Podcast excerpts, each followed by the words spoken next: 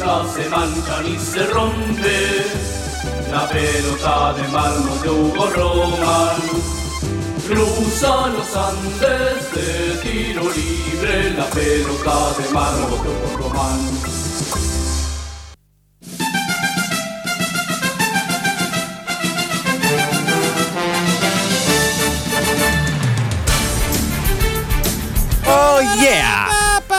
Buenas tardes, señoras y señores, de los estudios mayores de radio UAA. Y para todo el fucking world llega el programa que le pone balls al fútbol. Fútbols. Llega PTM Pelota de Mármol. Y con él llega la voz trasandina del deporte. Él es Hugo Román de los Andes. Y esto es Marvel Ball. Bueno, bueno, bueno, bueno, bueno, bueno. Bienvenidos a PDM Pelota de Mármol. Oh, mm, Marvel Ball. Los saluda que les habla Hugo Román de los Andes, la voz trasandina del deporte. Y a mi lado, quien otro sino que Niño Pelota. El hombre de los dos nombres, Martín Gerardo, ¿cómo te va, Martín? Estoy un poco tristonio. ¿Qué pasa, carita larga? Todo ha llegado a su fin. ¿Estás hablando de las elecciones? No, Gol, estoy hablando como siempre de Fatball. ¿Alguna vez deberíamos salir de este frasco que llamamos Fatball y ver qué pasa alrededor? ¿Te parece? No. Tienes razón. ¿Para qué meternos en ese balde de caca que es la realidad? Mejor quedarnos en este bar de caca, que es el Fatball. Entonces, Entonces, ¿sabes qué? ¿qué? Dale, ¿Qué? dale play. Arrancamos este mico de lo que Deportes Locura y Pasión el gigante de Arrolito, donde el pasado sábado el equipo de Michelangelo Russo dio un paso más en esta, en la impensada y aún posible clasificación a la Copa Libertadores 2024. ¿Se imaginan a, Diamán- a Damián Martínez jugando el campeonato de mayor envergadura del continente? Bueno, él tampoco, pero la vida es así de imprevisible y Rosario Central está a un triunfo de lograr ese objetivo. Las ventajas, juega contra Arsenal, que es una murga. Las desventajas, juega de visitante, lo que convierte a Central en una murga, por lo que el próximo cotejo se llevará a cabo en Uruguay. Y recién el fin de semana del 24 del 11, porque hay fecha FIFA y porque eh, se elige presidente. Y sabemos que eh, Michelangelo Russo va a votar en blanco, pero no así el pejerrey Villoso, que ya se pronunció como fan de masa, o como él le dice, FASA, en redes sociales. Y el pejerrey te milita en cada centímetro del campo de juego la llegada del oriundo de Tigre al sillón de Rivadavia, excepto en aquellos que son extranjeros y por eso Alan Rodríguez, Mayo y Campas no tienen al pejerrey colgado de los huevos con la boleta de Unión por la Patria. Dicho esto y cumplidos nuestros compromisos con la democracia, nos metemos de lleno en el partido. River demostró ser un equipo Gran equipo por 44 minutos. Es más, su director técnico, Micho de Michelis, dijo, jugamos los mejores 44 minutos de visitante del torneo, pero como cuando te compras una hamburguesa sola en cualquier cadena de comida chatarra, sabes que falta algo. Y en este caso faltaban como mínimo 46 minutos. Y bueno, fue en el minuto 46 que Campas recibió un cambio de frente de Luca Martínez de Puy, el jugador que no entendemos por qué es suplente de Pesadilla Ceroera, y metió un centro para que el mismo Martínez Dupuy cambie por gol 1 a 1 y a las duchas. La cosa es que para el segundo tiempo nadie se había duchado y en una jugada preparada entre el bicho Campas y Malcorra se vino el segundo en contra de los pies de González Pires, que fue filmado como el soquete que fue. Y si hablamos de soquete, no nos olvidemos de Enzo Pérez, que al minuto de ir perdiendo 2 a 1 se hace echar y fiesta, fiesta, fiesta, que fantástica fiesta, fiesta, el rarito, porque Central ya sabía que era muy jodido que el empate, que le empaten aunque bueno. Lo mejor para el final, donde luego de una corrida de Malcorra, fue el bicho Campas el que le pegó una cachetada a la pelota y 3 a 1. Festejo alocado del bicho que se acercó a la cámara y le dedicó el gol a Sebastián Villa. Con lo que en un off de record se supo que la declaración fue: a la pelota sí se le puede pegar una cachetada, Sebastián. Lo que queda, viste cómo es. Esperar el último partido y la loca, loca consecuencia de que Central juegue la Libertadores. Ahora la realidad de News All Boys en la voz de Martín Gerardus. Gracias, Hugo.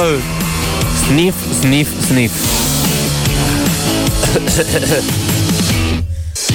Vamos con un análisis de la casa del Big Brother GH 2023 del pinche gringo puñetero Heinze. Y no es cualquier análisis, sino el penúltimo. Ya que no more pinche. Pinche bye bye bye. Bye, bye, bye. Nos enteramos al final del partido que el pinche, nuestro amado y discutido pinche gringo, dirige el último partido en el Coloso Marcelo Bielsa, ya que su visita al barrio de La Boca terminó con lo que muchos pregonaban que era otra derrota más. Recordemos algo del devenir de este último año del pinche. Arrancamos siendo el mejor de América en el grupo de la Sudamericana. Es cierto. Es más, la teníamos casi ganada a la Sudamericana cuando llegó la mitad del año y algo pasó. El equipo comenzó a jugar medio como el ocote. aunque si nos ponemos a pensar ya venía jugando un poco mal. Pero el pinche tuvo una etapa donde le robaron algunos puntos y entre pitos y flautas, entre eso que parecía que no se acomodaba, llegó el clásico y pumba pimba, la que te parió el pinche, deja de ser ese eh, del que todos, en el que todos confiamos y pasó a ser un hombre que declaraba cosas que pocos comprendían y que se abrazaba con el rival. Sí, empezó a abrazarse con los rivales. Comenzó a decir que él no sabía nada de táctica, que y si no hubiese quedado en el discurso vaya y pase, pero también se veía en la cancha que poco sabía de táctica. O será Hugo el que empezó a, a tratar de ser coherente con lo que decía. Claro. Ya que dije que no sé nada de táctica, lo voy a demostrar. Lo voy a demostrar. Balsi, anda a la cancha. Claramente eso es lo que pasó en la Boca, donde Newell jugó a no perder, pero también a no ganar ni de casualidad. Un partido más aburrido que la última temporada de Lost, donde Hoyos alternó buenas y malas, Glavinovich también, y liberen a Willie May, demostró que lo suyo es poner cara de...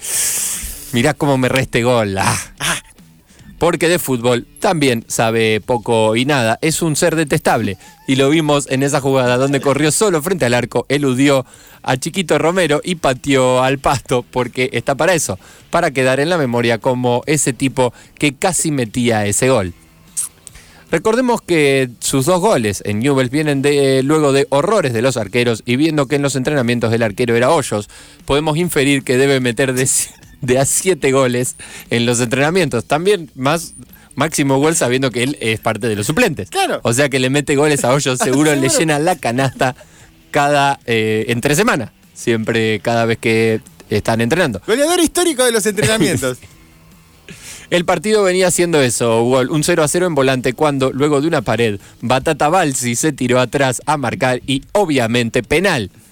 Merentiel patea, Hoyos casi llega y final del partido 1 a 0. Adiós a la casa del Big Brother GH 2023 del pinche gringo y empieza una cosa que igual nos gusta un poco, la danza de nombres. Sí. Danza de nombres. Los empezamos a mover. La próxima vamos a buscar una cortina para la danza la danza de nombres porque además además yo creo que cerca de Navidad uno puede meter un deseo ahí en el arbolito y ojalá que sea este.